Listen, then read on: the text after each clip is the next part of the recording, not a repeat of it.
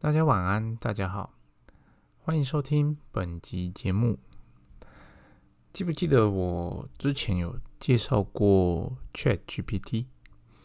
就是现在呢，有很多方便的线上应用软体，其实可以帮助我们工作上节省很多的时间。那当然不是说，呃，你所有的问题全部都要依赖这些线上的软体，只是说。以前很多你可能需要花很多的时间精力去做的事情呢，你现在呢，你可以在网络上找到非常多实用的工具。那有些可能是免费的，有些可能是要收一点钱的。但是呢，它可以做到很多以前我们要花很多钱哦才能做到的事。举例来讲，就是啊，刚刚最简单讲呃，生成式的 AI 嘛，它可以把怎么讲呃。前人所在网络上所留下来的资讯汇整成一个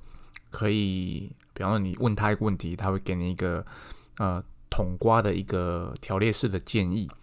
那当然，这些条列式的建议它不百分之百是正确的，但至少来说，如果你本身有判断能力的话，其实它可以帮助你很快的有一个 summarize 的一个结论，那你再从中去发想出诶更多的。呃，周边的话题其实它可以省掉你很多的事。第二个就是我之前有介绍过的，就是呃，影片自动加字幕的这个 AI，哦，这个 AI，那我自己也有去试用，我觉得嗯还不错。那我整体而言，我觉得还算不错。虽然说它有时间的限制，就是它免费版的它只能用很短的时间，但是用起来的体感还 OK。我觉得整体而言，觉得还蛮不错的。那还有另外一个，其实就是它，这也不能算 AI，它就算是一个线上的服务。就是说，诶，如果你现在呃，以台湾的公司来讲，你可能录制了一些产品介绍的影片，你没有办法在讲解的时候就全英文的介绍的话，那你可能是用中文在讲影片。那我们很多人的做法就是，诶，我中文讲解，那我打上英文字幕。可是其实实物上这样子，你在外国人在观看的时候，就像我们在观看外国人的影片，他讲英文，我看中文可能很习惯的啦。但是外国人，如果你可以让他讲英文配英文字幕的话，其实可以让他更容易了解你在讲什么。那有没有这样的服务呢？有哦，有线上的服务，你可以就是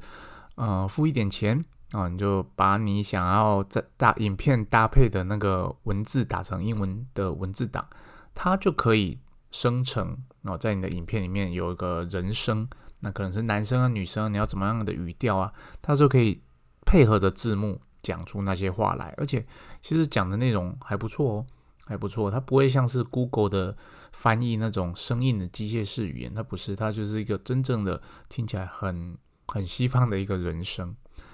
那还有什么可以应用？那之前有介绍过 Canva。哦，你来做 PowerPoint 的时候，其实现在 Canva 非常的方便。你不论做海报啊什么的，利用这样的程式，你可以很快的哦做出一个很精美的构图。当然它是要付费的，它也有免费版，但是免费版的读库就不是比较少。那还有什么呢？其实还有最近我们有使用一个是蛮不错的，就是它可以帮你把照片的解析度呃变好。哎，不能不能这样讲，它就是它可以让你，你可能手上有一些很不错的照片，那这些照片可能是客户端拍的啊，怎样？但可能经过了时间啊，或者是多手的转传，哎，你手上的照片有哪有一些比较模糊的地方？那你透过这样一个线上的 AI，它可以把你的照片变成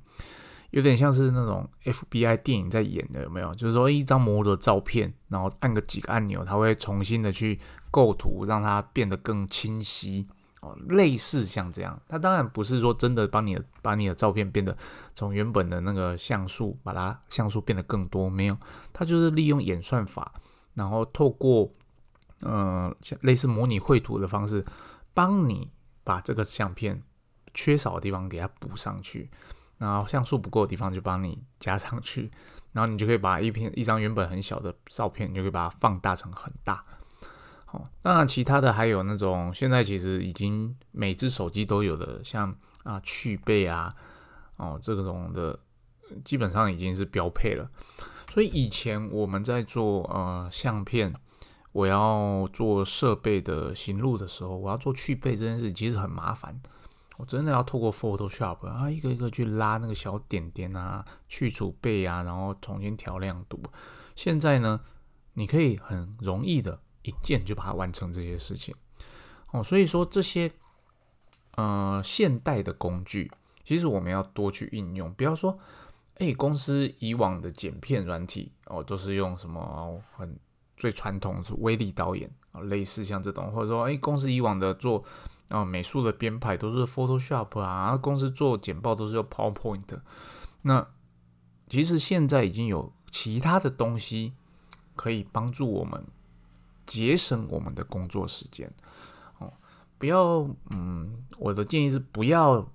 排斥哦，不要排。有些人会觉得说，哎，我要这样，我要学习一个新的东西很麻烦呢。但其实这些新的东西可以让你，你可能学习的当下，你觉得，哎，我花的时间也许比我用原本的方式更多。但一旦你上手之后，哦，你后面节省掉的时间是远远多于你当时哦所花费学习习惯的这段时间。哦，这是我最近有一个体悟，我觉得诶，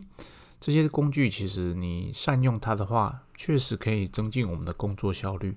让我们有更多的时间哦，可以去做思考这件事情，思考部门的未来，思考自己的未来，思考营业方向的未来等等的。因为这些事情，当你被很多杂事所嗯，当你自己被很多杂事所缠身的时候，其实你很难去抽空去想这些真正重要的事情，而不是去做那些很紧急但其实并非那么做那么重要的事情。以上是我最近的体悟，然哦，跟大家分享。接下来呢，我要传递一个观念。那这个观念呢，主要是讲给。如果你是身处于非常高阶的管理职啊，你是部门的 leader，或甚至你可能是公司的总经理哦，这样职位的人，那其实我们在讲话的时候要非常的小心。那什么叫做讲话的时候要非常的小心？主要不是说，诶，嗯，我讲话就是要战战兢兢哦，这个不能讲，那个讲，而不是，主要是要要体悟到自己自己的一句话。它可能会造成下面的人浪费许多无谓的时间在做一件事情，就因为你的一句话，怎么说呢？呃，不知道各位有没有过这样的经验，就是说，诶，某一天老板突然间拿着一份资料来，或者说老板就说，诶，那个杭特啊，你帮我查一下这个资料，呃，过去的销售记录是什么？我这间公司过去的销售记录是什么？哦，那再拿给我看。虽然说这是一个非常简单的命令，但是你要知道，要查一间公司过去的销售记录，基本上它可以有很多种的方式。那如果公司有 ERP 系统的，你可能可以从 ERP 去调出来，哦，调出来，然后我可能就是啊，每一年度的销售总金额多少啊，大概多少钱？但是如果今天老板问说，诶诶，我想要知道说，诶，我们这个 A 设备这间在这间公司卖的怎么样？哦，过去销售的记录什么？诶，这个时候你从 ERP 不一定可以查得到这样的数据哦。尤其如果你当时在建构 ERP 系统的时候，你并没有好好的做好架构分类的话，你可能没有办法从这堆，比方说二零一零年的订单中去拆解出来说哪一些是 A 设备哦，哪一些是 B 设备，哪些是 C 设备哦，你。所以就变成说，你还要就是透过啊 ERP，然后去把资料全部转出来之后，然后再转出另外一份资料，可能是销售的数字，然后一个是台数，然后你再另外一个再分门别类的去把它拆开。OK，好，那我知道了。今年二零一零年是占据百分之六十，就是透是 A 设备所贡献的叭叭叭这些，你要透过这样的动作，也就是说你在做这样的统计资料。可能要花掉你多少的时间？哦，快的人一个小时啊，慢的人三四个小时跑不掉吧？啊，你看老板的简单这样一句话，他只是说，他虽然他可能就是临时想到，他想了解一下，可是呢，下面的人他就因此他整个半天就没了，哦，整个半天就没了啊！老板想了解这个，就只是一时兴起，他也并不是想要什么，他可能刚好签到了这笔订单，诶，这间公司。他买了这个设备，那我想了解一下这间公司是不是以前都买这个设备？哦，就是因为这样子的原因哦，所以当我们身处于高位的时候，我们就要非常的小心。有些时候，如果我们想传达的，我们下的那个 order 啊，如果没有解释清楚，就是说，诶，我为什么想要知道这个资料？那这个资料对我有什么帮助？那下面的人可能会因此忙得人仰马翻。你会发现，诶，这些人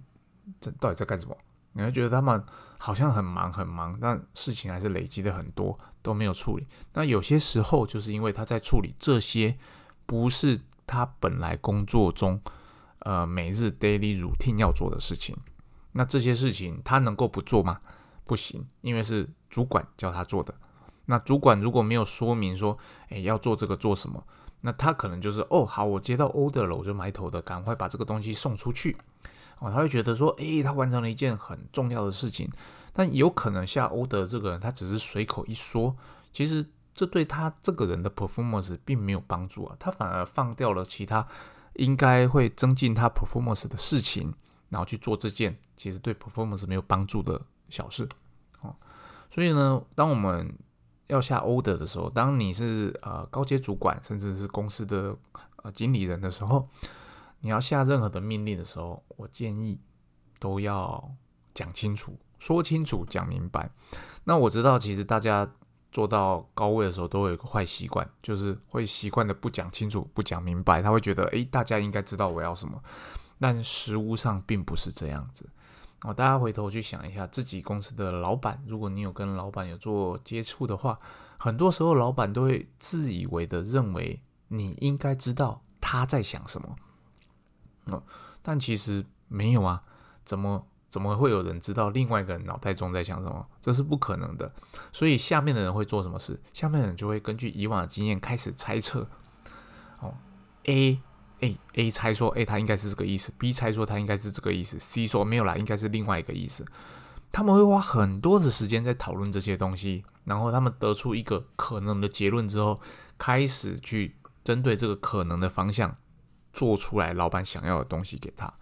其实无形中浪费掉非常非常多的人力资源，而这些人力资源浪费，通常是老板所看不到的。哦哦，所以这个东西我是觉得说，嗯，如果有意识到的话，其实要尽量避免啊。如果没有意识到的话，那希望这一集的 podcast 可以让你觉得，哎，对哦，也许有这样的状况。那我如果可以在下 order 的时候讲述清楚一点哦，也许可以让对方不能让对方让接收方可以少做很多的事情，无形之中也可以让他们的工作压力减轻一些。我觉得这是会是一件好事。那以上就是今天想跟大家分享的内容。最近呢，其实市场上真的没有什么值得分享的案例。那整个市场上也没有可以值得分享的趋势，因此呢，你会发现最近几集其实都没有讲到跟市场有关的东西，或者是值得分享的 case。但我觉得下个礼拜可能会有，那这是一种直觉。那如果下礼拜有不错值得分享的，我再跟大家分享。今天节目就先到这边喽，谢谢大家，拜拜。